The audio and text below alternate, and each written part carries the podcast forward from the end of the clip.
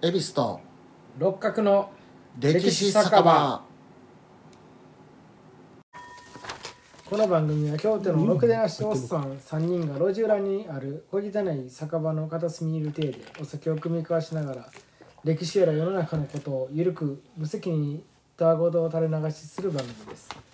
なお間違った内容や偏った見方があるかもしれませんが我々は専門家ではありませんのでご容赦ください番組への感想などございましたらメールアドレス歴史酒場アットマーク Gmail.com またはツイッターツイッターアカウントアットマーク歴史酒場へお願いします。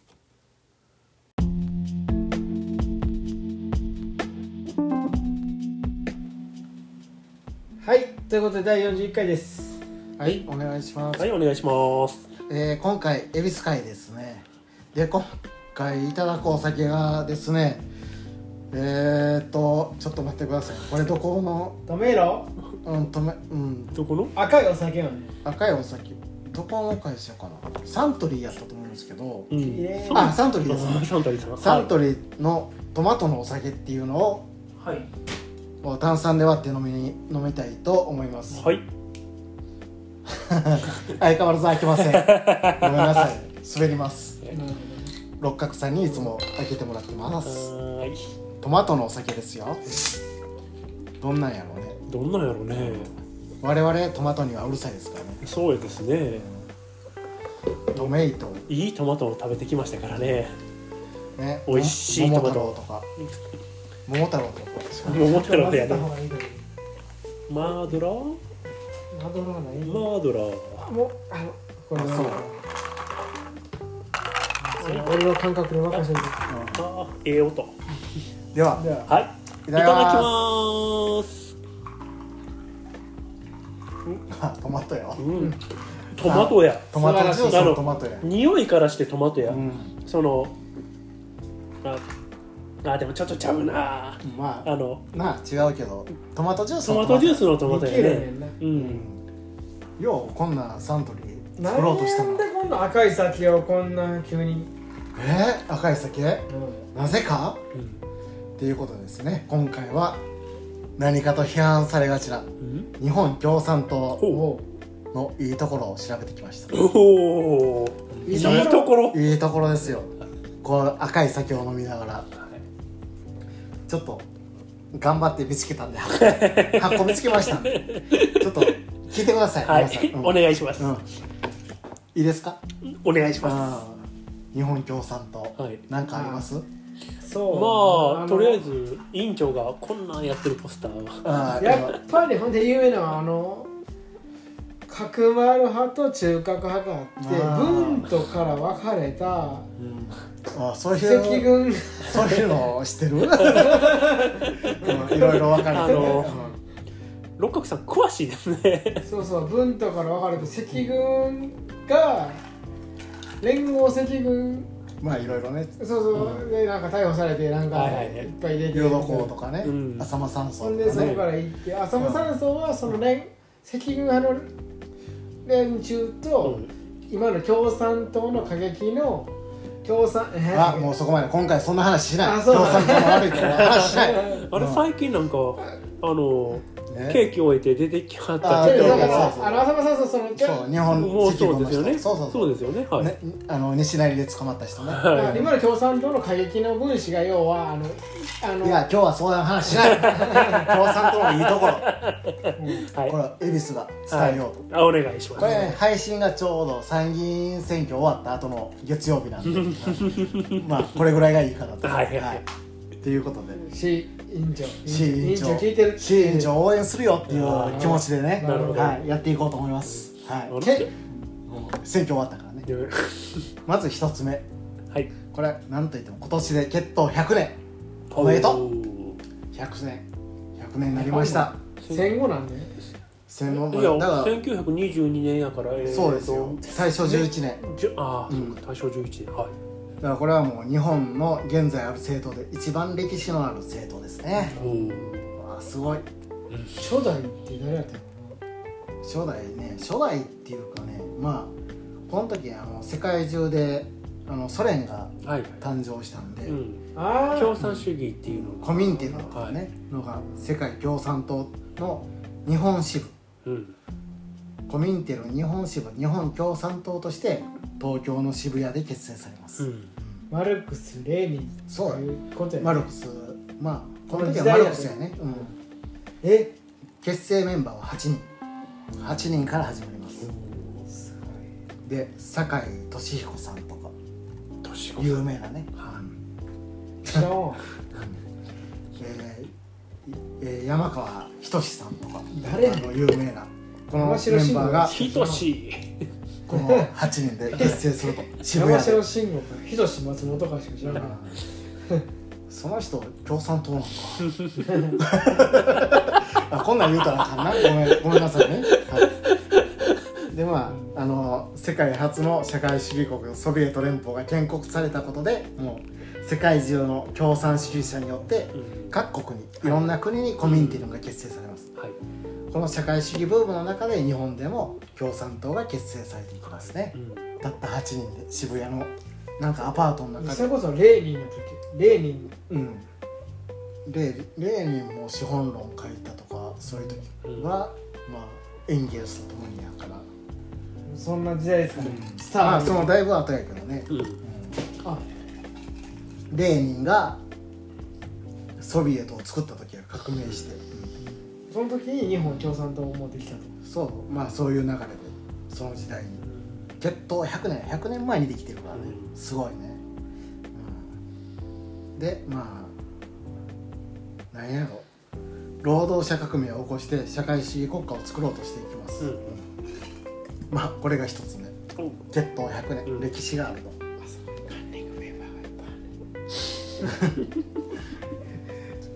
大きい声で言おう。マイク拾ってるよ。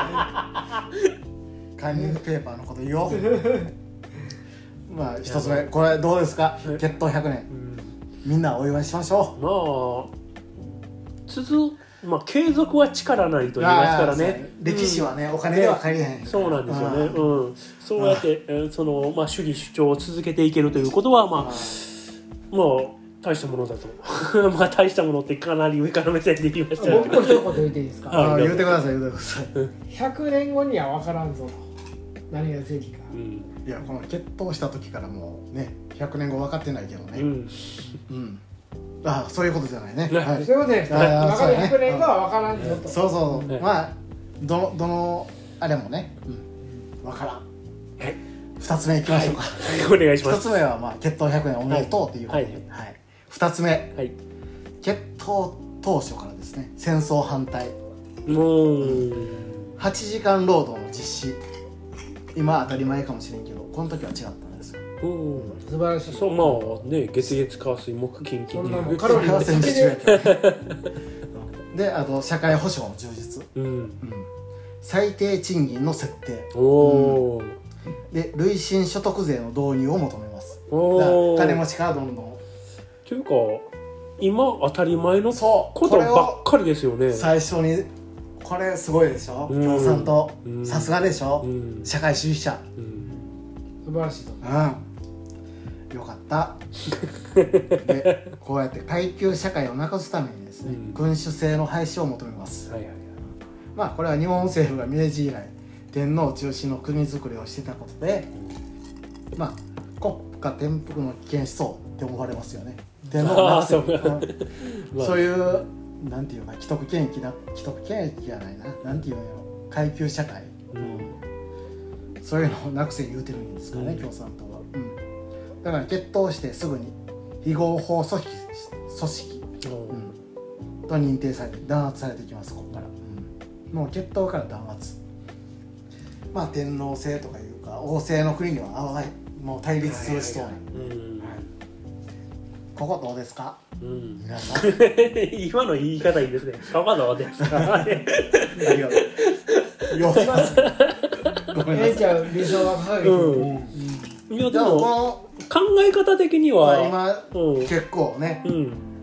天皇制の廃止以外は、うん。ただ我々のポッドキャストラジオでもやってきたけどうこれを曲解する人間が行使するということがうん。やっぱり人間の限界にっていうことやろうな。それはっていう。宗教も一緒ですね、うん。うん。キリストの考えをうん。必ずしもちゃんいと伝えてやポロポるわけではない。とかもああうん。ありましたやんか、うん。うん。レーニンの考えをちゃんと反映してるのかどうか。それをうん。じゃあ結局キム・ロイヤルファミリーのことを今、あれが共産主義かどうか、でもそれを真実と。まあええわ行きましょう。二つ目いいですか、まあでも理想的な、まあでも、ね？うん。今今につながってるというか、うん。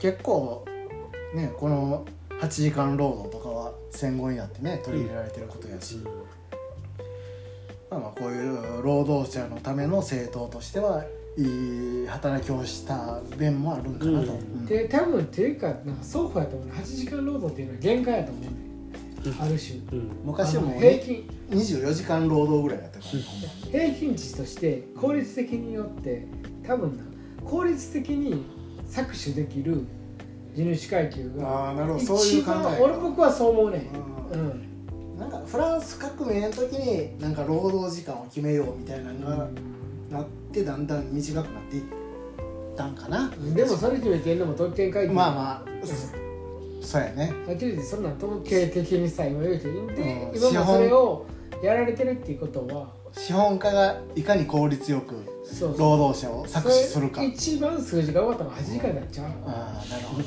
てぐらいのなんかすねた根性とか見てるけど六角さんは多分共産主義者になれるよ。そういう考えを持っていこう。次3つ目いきましょうか。はいお願いします。3つ目。戦後すぐアメリカ軍を解放軍として歓迎します。うん？いいことねまあ、第二次世界大戦で日本が負けたことによって共産党が合法化されます、うん、今まで非合法やったんがアメリカが入ってきたことによって自由に活動できると。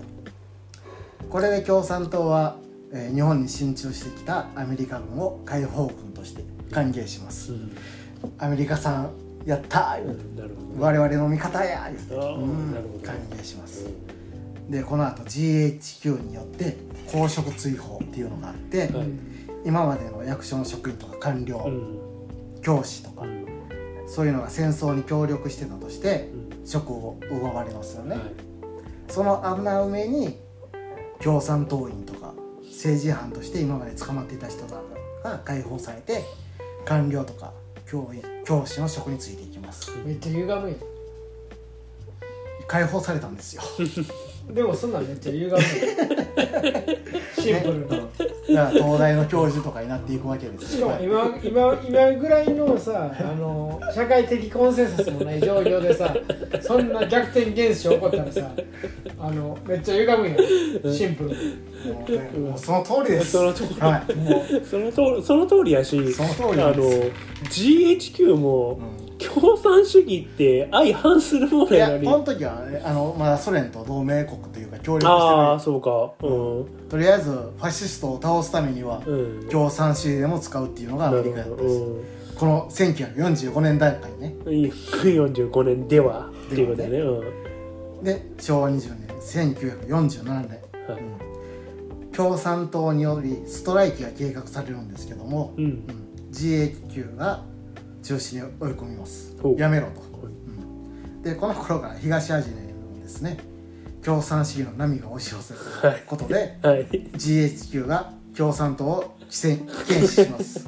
こいつらやばいぞ、うんいや元からそうなんやけどね。で48年に北朝鮮が建国。うん。49年に中華人民共和国建国。もう共産化の波がアジアに押し寄せてる、はいはいはい。やばいと、はいはいうん。で1950年昭和25年ですね。朝鮮戦争が始まりますね。はいはい。うん共産主義と資本主義の戦いですよね、で共産党はアメリカ帝国主義によるアジアでの侵略戦争と位置づけます、うん。朝鮮戦争、でここからアメリカを批判します、はい。解放軍やったのに、うん。でこの頃から GHQ と共産党の間で大規模な衝突が起こって、人民広場事件。知ってます？いや。これね人民広場って日本のどこか知ってます？皇居前広場なんですよ。はい。共産主義者は皇居という言葉を作りたくない。使わ使いたくないから人民前広場。人民広場って言ってそういう事件なんですそんな名前つけんな。めめっちゃ中国的やもんね。いや 共産主義者やからね。まあね。そう,、うん、そういう特別な存在を許さへんあれやから、うん、小あの党書記長しか許さへんから、ねあそうか初期長や。まあこの頃からレッドパージ。はい。共産党を弾圧していくことになりますねでアメリカによる暴力支配から日本国民を解放するためにですね 中核自衛隊っていう組織を作っていきます。作って武装蜂起を計画します。この中核自衛隊いうのは共産党の軍事組織。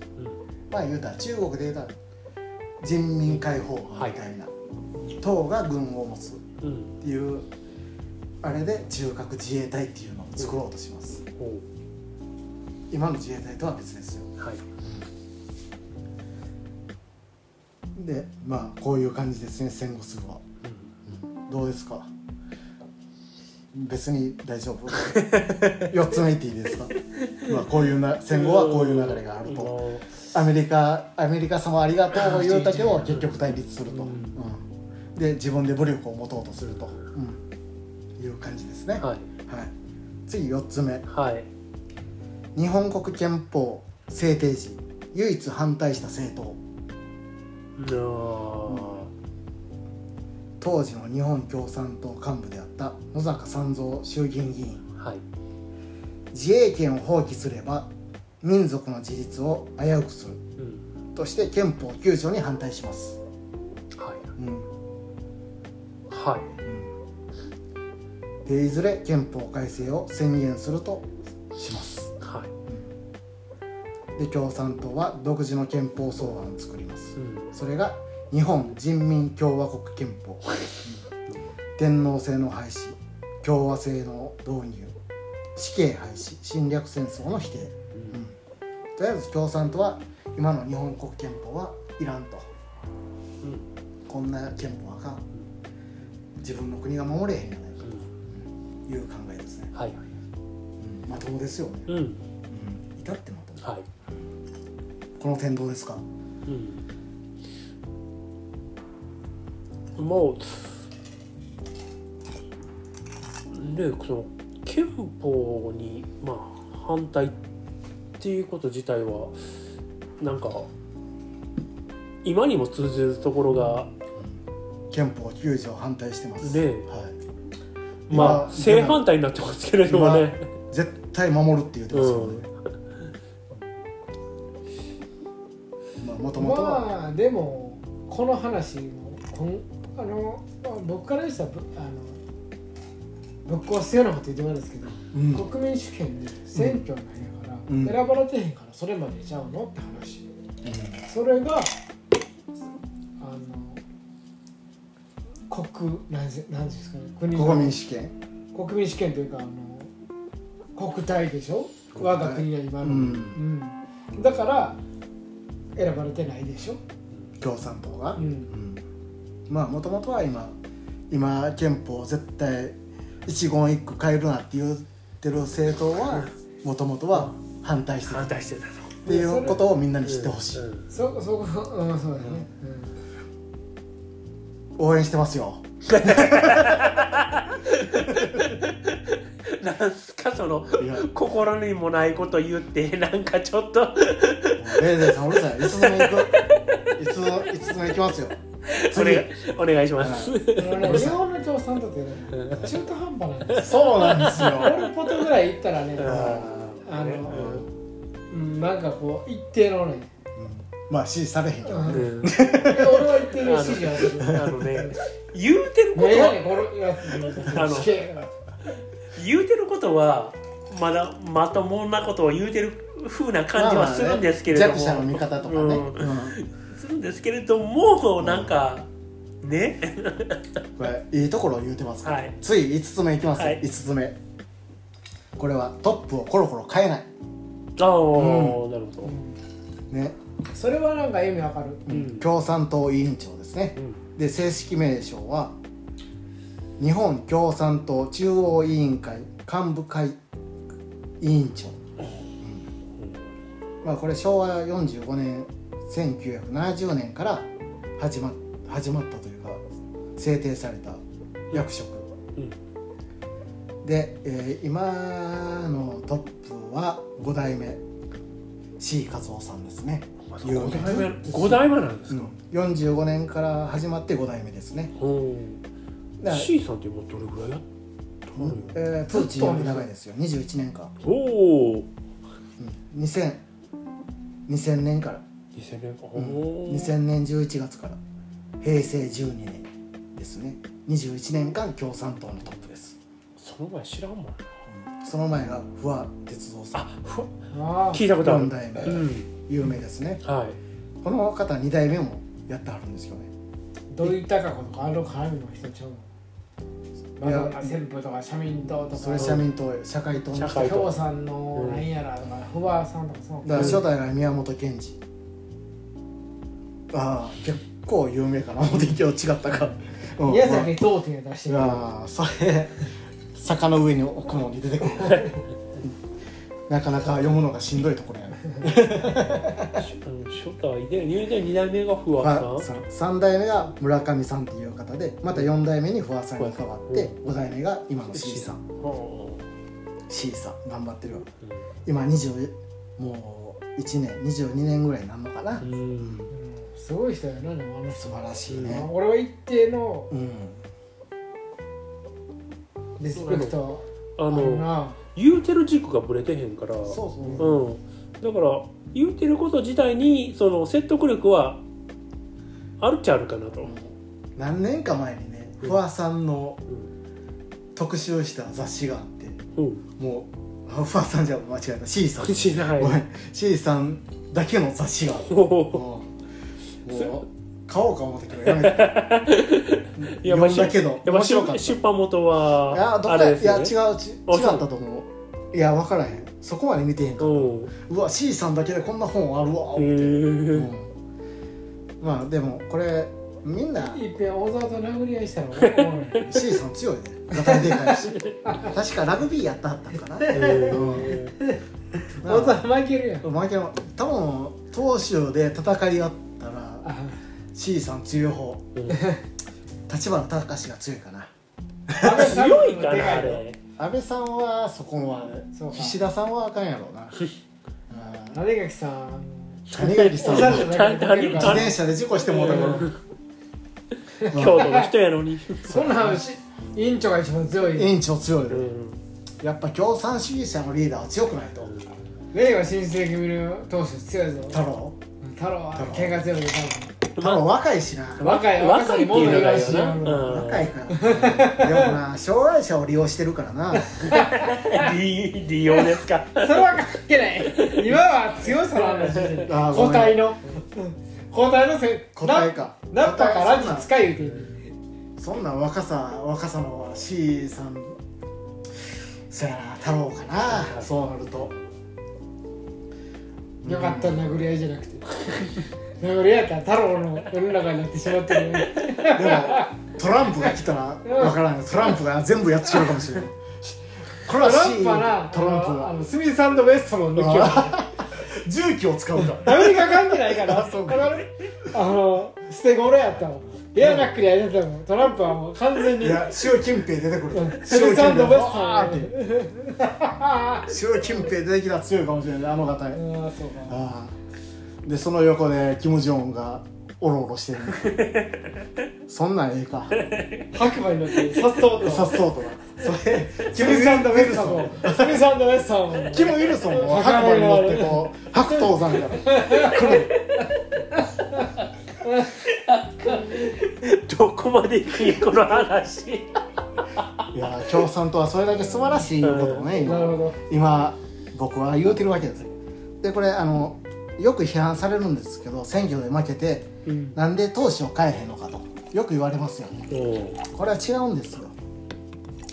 党首は党員全員で話し合いで決めてるんでそしてあの選挙対策も党員全員で話し合って方針を決めてる、だから党首一人に責任があるわけがない。全員で決めてやってるからそうやってコロコロ党首を変えずにみんなの方針でやってると。共産党と言いときながら民主的やと。そうみんなの意見でやって、おうん、やってると。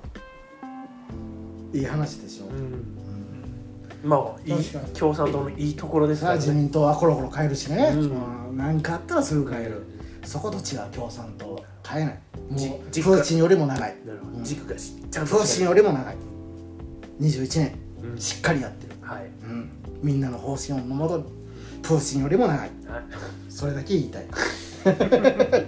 それだけ？だけ？あ次6つ目。はい。レーズさんうるさいわちゃちゃ入れすぎやわ。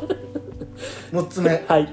政党助成金をもらってない。あこれね。あうん。他の政党はもらってますけどね。うん。共産党はうん。国民は支持する政党しない政党を自由に選ぶ権利がある。うん。せやのに国民から強制的に税金お金を取ってそれを政党に山分けする仕組みはおかしいっていう考えです、うん。うん。いやとそうやと思いますけどね。思想信条にの自由を踏みにじる憲法違反っていうふうに言ってますね。まあ確かにこれはありますよね、うん。こういうことは、うん。ね。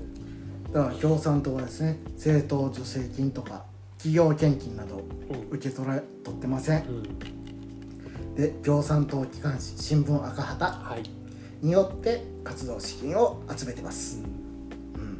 うん、だからこうやってもう日本の政党が運営する機関紙として最大部数を誇ってますね、うんうん。最盛期1980年には355万部を発行してます、うん、まあ現在はあのまあちょっと120万部ぐらいなんですけどね。ちょっと、うん、まあ頑張ってますはい。でまあ赤旗はねあの1989年昭和からうん。平成に変わる時。うん。改元の際ですね。言語を使うのは天皇制を認めることっていうことで新聞赤旗ではここから言語表記が廃止されます。う。ん。それまでは使ってたんです昭和何年って使ってました。でもですねあの読者からですねどうも原稿がないと不便っていう声が はい。どうもねはい。まあ28年ぶりですね。平成29年。2017年から言語が表記されます。あやっぱあった方がいいんでしょうね。ーうんまあまあ、まあねそのそ言語はのそのあたりはあのさ、うん。先ほどのあのトトップをコロコロ変えないみたいにその周りの意見がそうであれば、そういうふうに柔軟性ね。柔軟性があるっていう、そうですね。憲法反対したけども今は守るっていうはい。柔軟性がね,、そうですよね。あるっていうことですね、はい。いいように言えばね。ね。まあ実際西暦なんていうのもねキリスト教もまあね。宗教をうん関して使うから共産党をまたマルクス生まれた年に作るとかね。元年にするとかそういうぐらい ソビエトができた時に元年にするとかそういう気概が欲しいね、ほどあ。確かにそれはそうや、うん、西暦を使うっていうのはちょっとおかしいかな、うん、そんな宗教を基準にした、まあ、それは便宜上ということで、うん、そこはちょっと共産党新聞赤旗考えてほしいかな、あなるほうん。どなるほどまたあの新聞赤旗ってあの大企業とか広告載せてないのでうん。大企業の不正とかを忖度なしに批判できると。あってことは行動を倉庫にしているとか？そういうことですね。うん。言うたら。またあと皇室とかブラック解放同盟とか創価学会とかのうん。こうメディアが取り扱いにくい問題も切り込めると、はいはいはい。うん。新聞赤旗、うん。そういうところへ突っ込んでいくと、うん。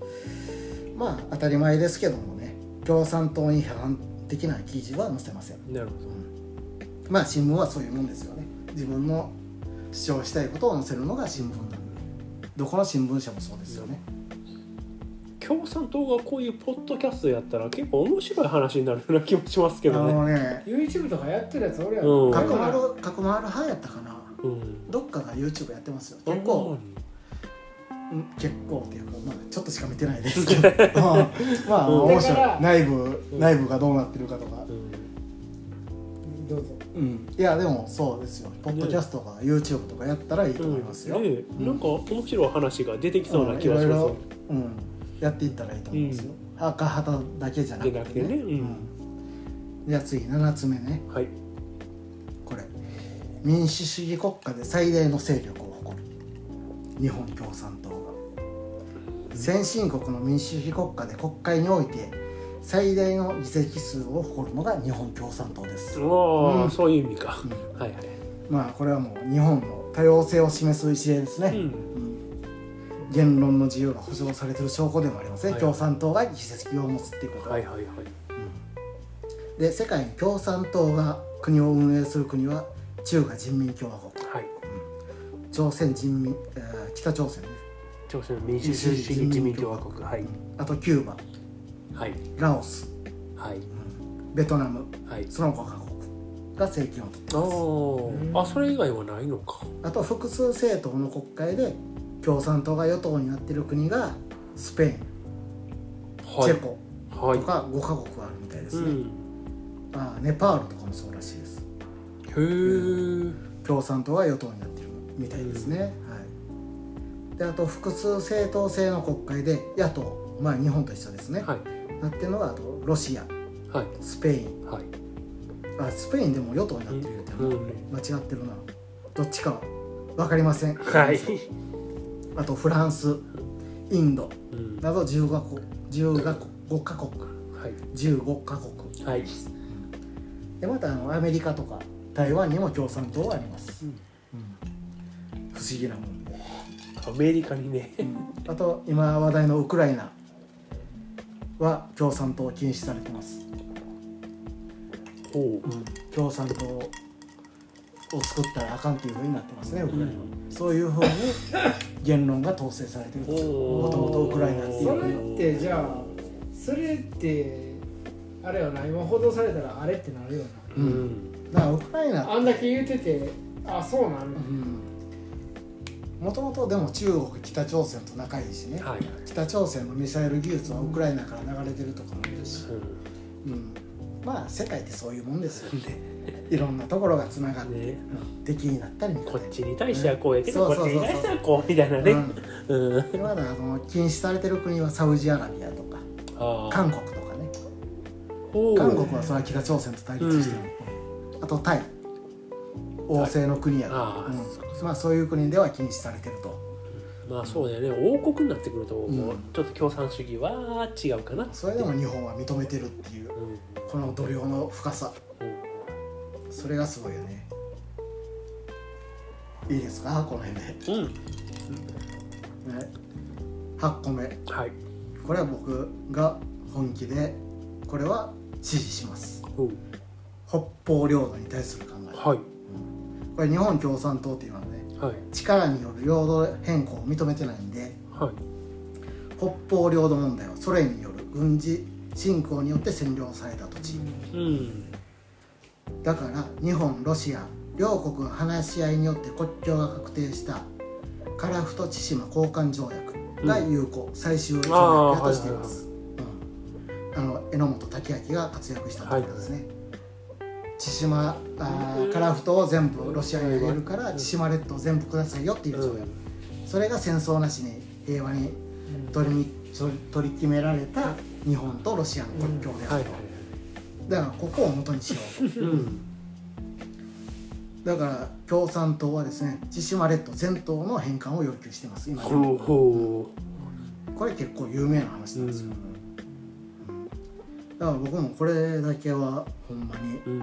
僕もその通りだと思うし、うん、千島列島全部返してもらいたいとは思いますね、はい。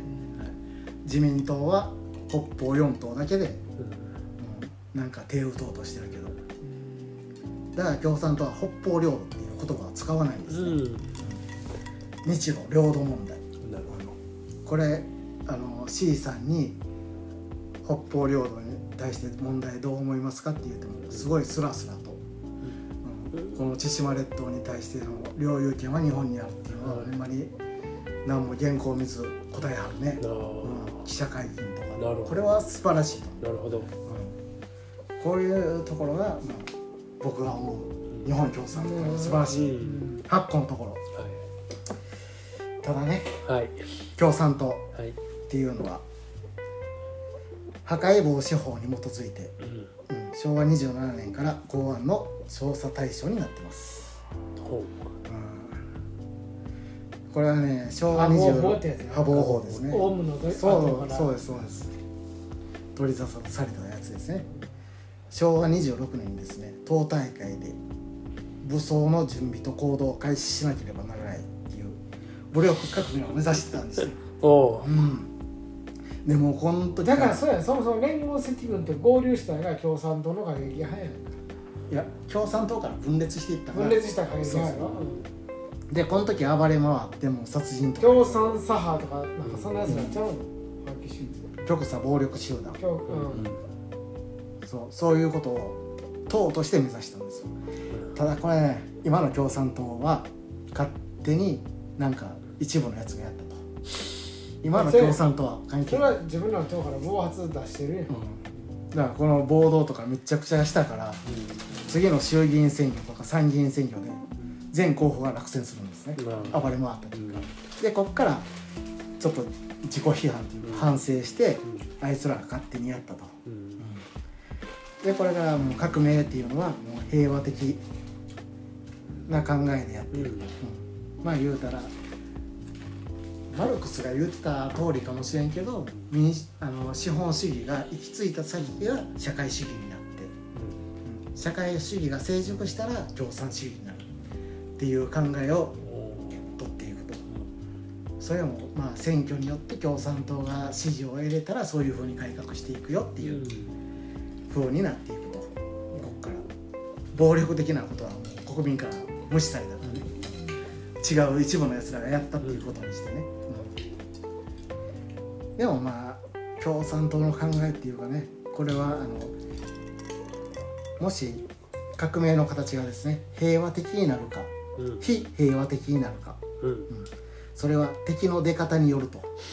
うん。いわゆる敵の出方理論っていうのを採用します。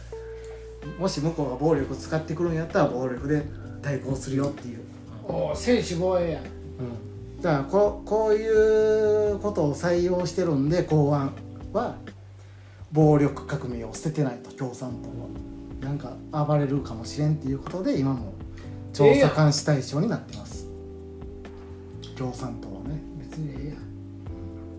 国国権の外交の最高は戦争やんか、あ外交の行く行き着くところはね、でも政党としては別にそれは別にそれは是とするんやったら別にそこはいいんちゃうそこに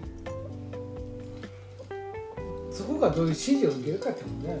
でその破防法の調査対象っていう団体が日本共産党。朝鮮総連。オウム真理教。など16団体、うん、が監視対象ですね今でも。まあこういうまあね、うん、公安から睨まれつつも国会議員を出して頑張ってるみたいな感じの共産党ですはい。どうですかねレまあそのまあその公安が睨んでるっていうのはありますけれども、うん。その公安を睨ま公安に睨まさ睨ませてるっていうのがどこからの力が働いてるのかなっていうのはちょっと気にもなりますけれどもね。それはやっぱいずれ皇室をっていうことですよね、うん、まあ共産の国にするとうん。いずれはね、まあ民意によってっていうことにはなってるけどね、選挙で勝ってうん。国民連合政権を作ってってなってますけどね、だから現状現その現状はこうやけどももともとはこうやっていう部分で批判されてるっていうところはありますよね。そうやね、うん。昔のことを掘り出されて。そうそうですよね。今は今やし、ねうんそれそだからそれを言うのであればまあねまあそれは自民党も会見を目指してるのにうん。会見してへんからね今ずっと政権取りながら、ねだからその自自民党でこんなんでこの人の名前出すとあれなんですけれども。名前は出さん方があのゆあの UR にけん UR から献金を受けた人が幹事長になったら選挙で落ちちゃったじゃないですか。自民党で。あね。ああいう人も昔があれやったから批判されたっていう部分もある。TPP 頑張った人。TPP 頑張った人。まあなんかそれそれと似て同じ考えなんかなと、う。ん、でもこの共産党があることによって日本の言論が保障されてるみたいなところはあるよね。ああ確かにそれはありますね。確かに。うん。うん皇室があるのに皇室反対って言えるこの空気、うん。確かに。うん日本っていう国の素晴らしさやねそれが、うんそれを認めてる国民もいるし、うん。そうなんですよね、そういうのがいいかなと、さっきのあの会社話のコースを端的にあの局所的にポインポイント的に言うたら、うんいろいろなこと。ここの左翼左翼はここは悪かった、うここはんあああの浅川酸素が悪かった、うん。あの連合責任が悪かった。資金が悪かった。悪かったとか、えあの共産党から分かれた、あの極左暴力のやつと、うん。あいあいつがし資金も武器持っとったから、うん。ほんで連合赤軍のあの女のうん。あれが武器持っとったから。それであすみません。ちょっと記憶があれじゃないですけどそんなことがありつつも浅野さんとか起こしたとかあるけどもでもそういう勢力があったからこそ今の日本があるんちゃうかなっていうのは本当に思いますよね。まあいろんなねそういう考え方はあってええと思うし、ただ暴力に訴えるのはねまあね。どうかとは思うから、もうこれからの世の中はね、うん。特にね。まあ暴力革命はもう捨てた方がいいと思いますけどね、うん。完全に。うんそれをはっきりさせた方がいいと思うけどね、まあねこうやって、ね、共産党が認められてるこの日本ということ自体が、まあ、多様性に寛容やという多様性うんを発揮してる先進国やとあのいわゆるこうやってこう構築されてるこう中にこの世の中を構築してる中でそれそういう人たちがいたことは紛れもないことやと思いますよね。うんあのさっきあの冗談で蛭子さんと喋ってたんですけどじゃあ日本の教師が全員三島由紀夫やったらああ喋ってたどん。なね世の中僕ら切腹してるよっていう話。それはそれで嫌やろ。そこまで言ってたらねほんまに。それはそれできついぞと。うん。それは違うやんっていうなるし、ね、でもさあのふとした時にさ共産党批判とかするけどさでも対局にいる、まあ、対局じゃないけどもうん、さっきみたいになんか先生が全員三島由紀夫やったらやばい。ようんやばいしな、うん。全員共産党員でもやばいしね、うん。うん、あでも教師多いけどね、やや左ぐらいが、うん。まあ、ちょうどええんかなと思う。だからバランスよくいろんな思想が混じり合ってるのがいいと思う。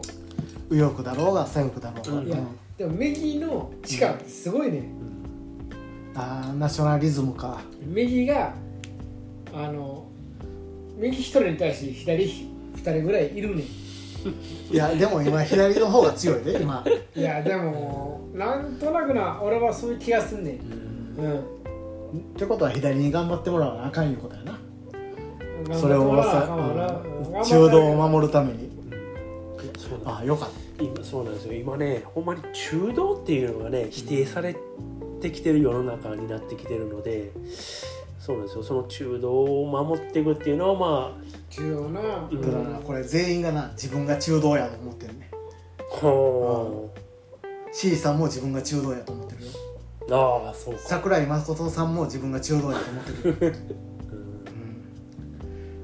うん。うん右翼って何やってだからこれ日本の右翼左翼はまた違うからね。あほし今の左翼は保守的やからね憲法を守ったりあそういうん。な軍が鳴らしてガンガンやってるのが俺は右翼とは思わへん。けどあれはまた違うよね、それはただのチンペラにしか思わへんいやこれはかもねしれんけどまあまあまあそうやねうんもうカットついてるなこんなん言うたらな新助兄やみたいな、うん。極真連合会の橋本会長に世話にならなしゃあないからな。僕からめちゃくちゃ言うか